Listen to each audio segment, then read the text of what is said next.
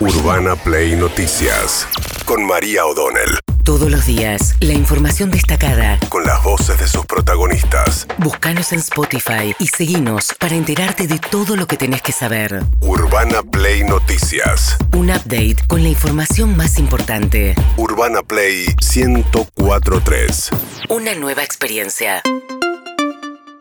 A ver, el protagonista de la jornada de ayer, Sergio Massa, con eh, cerrando el acuerdo para desembarcar en el gobierno nacional, eh, absorbiendo por lo menos tres ministerios, que son los ministerios de Economía, eh, Desarrollo y Agricultura. Agricultura, que se vuelven a fusionar. Ya han estado juntos en alguna oportunidad.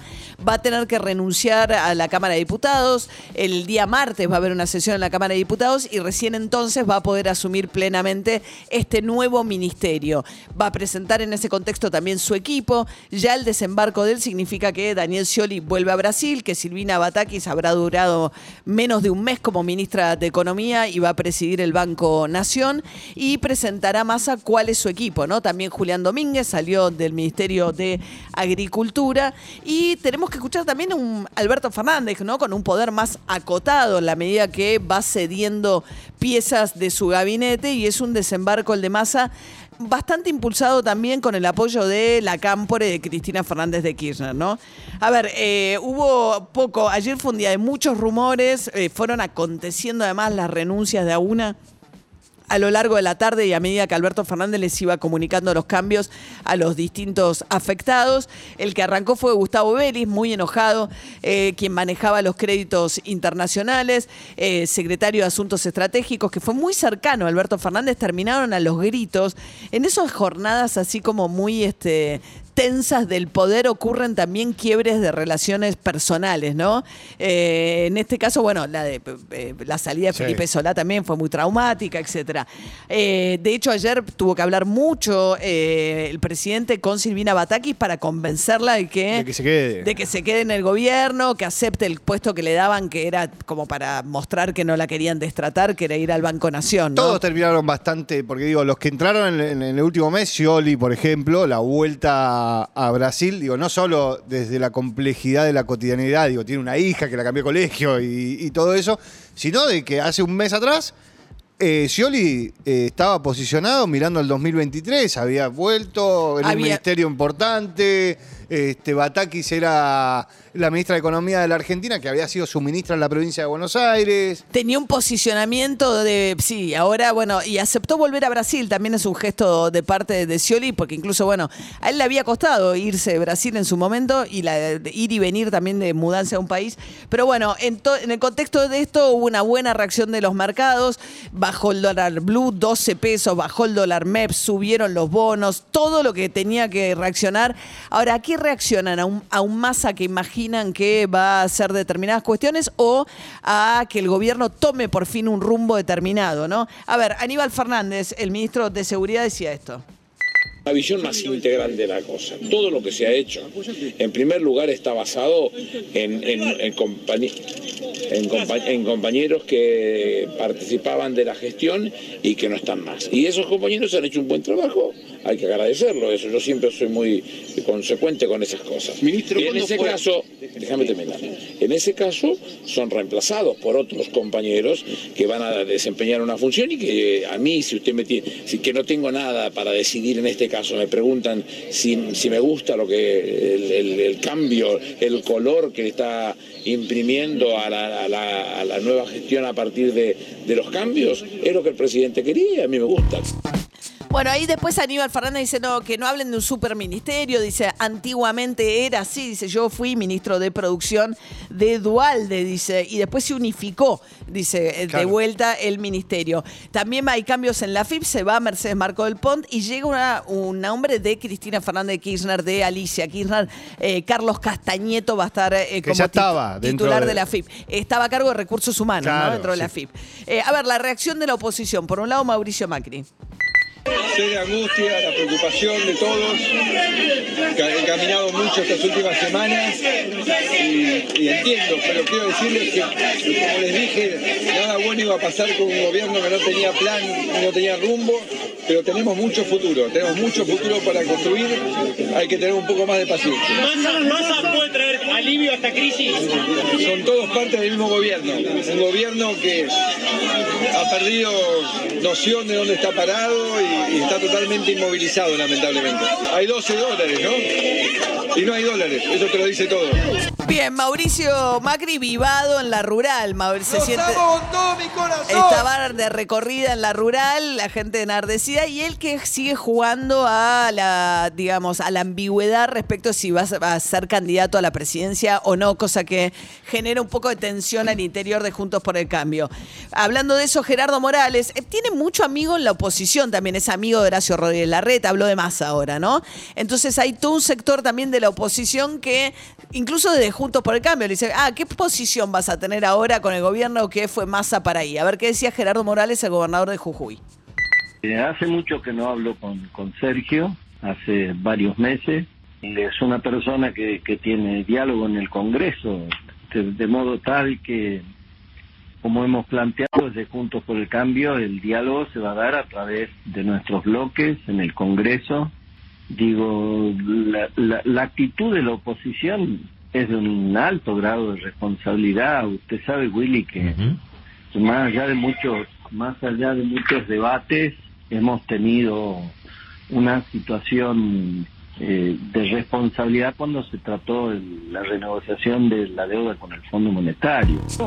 Ahí va, eh, es verdad porque fue cuando la oposición le dio los votos que no tenía el oficialismo porque la Cámpora y el kirchnerismo iban a votar en contra del acuerdo con el fondo. No, me río porque Morales hace referencia particularmente a ese dato del Fondo Monetario porque él fue al Congreso a decir que había que votarlo mientras la mitad de Juntos por el Cambio decía que no había que votarlo. Ese es el dato. Ese es el dato. Bueno, le preguntaron a Juan Grabois, el dirigente de la CETEP. Hasta ahora, bueno, obviamente, Cristina Kirchner avaló o no la llegada de Massa. Sí, estuvo muy presente. De hecho, ayer a la tarde estuvo reunido Massa Sí. con Cristina Kirchner. Veremos si le da una foto con Cristina, digamos, si aparecen los tres juntos. El más debilitado de los tres en este contexto pasa a ser Alberto Fernández, pese a que tiene el rol principal, digamos, es el presidente. Es el que tiene que firmar al final del día. Claro, ¿no? Y un poco por eso también se guarda la figura de Vilma Ibarra, la secretaria legal y técnica, que también había sido atacada por, eh, digamos, en el medio de lo- del desembarco de masa. Cristina Fernández Kirchner aprovechó para eh, embestir contra algunos de los ministros que todavía le quedaban en la lista. Y todavía le quedan un par, ¿eh? Bien, gracias. Ahí va, bien. ¿Qué decía Juan Graboy respecto a los cambios? Yo no tengo mucha expectativa de nada hasta que no vea resultados. así que, no sé, lo entiendo igual tampoco esto de que pone una cosa un día, la cambia el otro día. No, no me parece ni mal ni bien, te quiero decir, pero eh, a mí ya a esta altura del partido la única discusión que me interesa del salario universal. Bien, la única de- de discusión que me interesa es la del salario básico universal, que Batakis había dicho que no hay fondos para eso. Veremos qué dice Massa. Falta escuchar algunas definiciones en materia económica.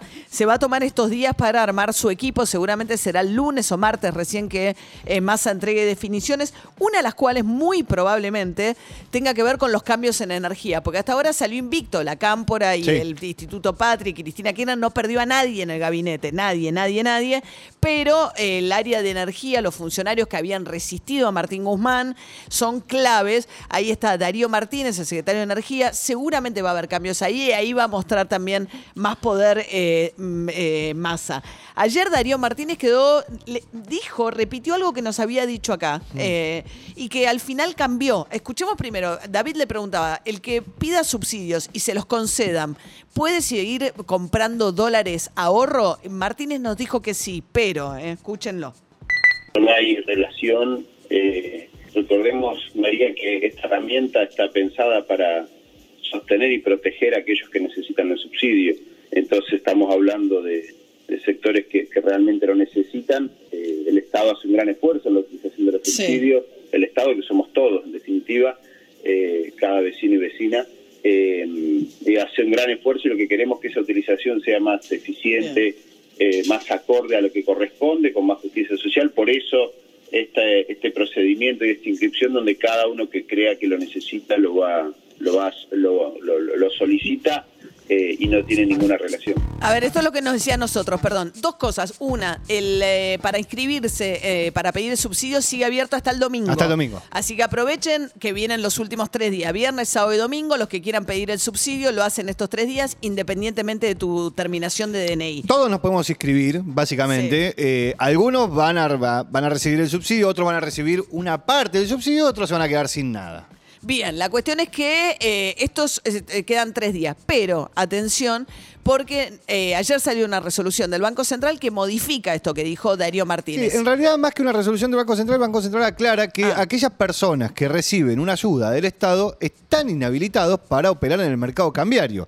Dicen, aquella persona que recibe la totalidad del subsidio para la tarifa eléctrica, para la tarifa No eh, de gas, es lo mismo que aquella persona que recibe una asignación universal por hijo. Esa persona no puede acceder al mercado cambiario, porque si no sería que el Estado le estaría financiando la posibilidad de comprar divisas extranjeras. Bien, Si no puede pagar la tarifa, no puede comprar dólares. O puede comprar más caro, porque el tema es que el dólar ahorro es un dólar que hoy con los impuestos es de 200 pesos y si no, si operas a través del Blue o el MEP o lo que sea, son dólares más cercanos a los Claro. 300. Ayer cayó por debajo de los 300 pesos el dólar MEP y bajó 12 pesos el dólar Blue. Eh, mientras tanto, salió también una resolución del Banco Central que sube la tasa de interés, 61% van a pagar los bancos en plazo fijo y además establece que si te financiás con la tarjeta de compras en moneda extranjera, Sí. no hay tope para la tasa de interés que te pueden aplicar los bancos. Sí, ¿no? si no pagás eh, la totalidad de la tarjeta. Si pagás el monto mínimo y te, Claro. ¿no? Si, si Si, pagás pagás- la totalidad de la tarjeta es, eh, Eh, es- igual que ahora. Es igual que ahora. Perfecto. Bien, eh, mientras tanto se desarmó la marcha de los piqueteros de Daniel Menéndez, que a su vez es funcionario de gobierno, a la rural, cosa que fue celebrada en el gobierno. Justamente Aníbal Fernández era el que decía que le parecía una mala idea. Cuando usted hace una manifestación, lo que está haciendo es que lo escuchen, alzando la voz para que lo escuchen y ver cómo se puede hacer una nueva manera de, de- de competir, de discutir o de llevar adelante una estrategia de gestión de gobierno. Cuando eh, se van a meter con la rural, lo que está haciendo es una provocación y no vamos a aceptarla nosotros. Entonces ayer hablábamos con, con el, eh, con Marcelo de Alessandro, que es el ministro de Seguridad de la Ciudad de Buenos Aires, y nos pondremos de acuerdo cómo hacer eventualmente que sigan adelante con esa loca idea este, de ponerle frenos en cada uno de los lugares que correspondan para que no, no se mezcle la hacienda ni tengamos que tener complicaciones. Que no se mezcle la hacienda. Bueno, además de Macri, también visitó ayer la rural Lilita Carrió. ¿Qué les dijo a los productores? No entreguen los granos. Es una injusticia total. Miren, yo no sé si a ustedes les pasa porque son mobileros, pero los que somos de a pie, todos los que somos de a pie en la Argentina, para nosotros el dólar está a 300. Y la verdad que cuando vas a comprar algo es con un dólar a 300. En cambio ellos hablan de un dólar de 130 que existe sí, a lo mejor para arreglos con los bancos, con seguros que tienen. Milito, usted en 2018 les pidió que hagan patria a los productores y que liquiden la cosecha y para que entren en dólares. Hagan patria, guarden su dinero. Hagan patria, guarden su dinero, dijo eh, Lilita Carrió, y lo del 2018 era esto. Nosotros dimos la vida, la coalición con todo por el campo. Liquiden la soja, liquiden la soja. Bajamos las retenciones. Los acompañé en las rutas. No pueden retener los dólares de la soja. Hagan patria, porque yo estuve ahí. Ustedes no pueden estar lejos de nosotros. Bueno, esto era en 2018 cuando gobernaba Mauricio Macri y se enfrentaba con la misma restricción externa que Sí. se re- enfrenta hoy Alberto Fernández, que es la falta de dólares, y entonces en un momento ella le decía que en ese momento hacer patria era liquidar, ahora hacer patria es quedarse yo con los granos, ¿no? yo estuve ahí, Y no era medio despechada el, el- el- ¿El qué? el comentario de Lita. Yo estuve y ahora ustedes no están, Claro, tienen que estar con bueno, nosotros. pero es cierto, Pepa, pero que es la idea de que el productor no, traba- no, no responde por sus propios cálculos de maximizar su ganancia, sino que la- Es política. claro, que es política la idea de vender o de no vender o de retener. Antes y ahora, entonces. Sí, para, para mí es, digo, Claro. es absurdo pensar que es una decisión política. A mí me parece que es razonable. Claro, bueno, cada uno presiona por lo- sus intereses, básicamente. Urbana Play Noticias.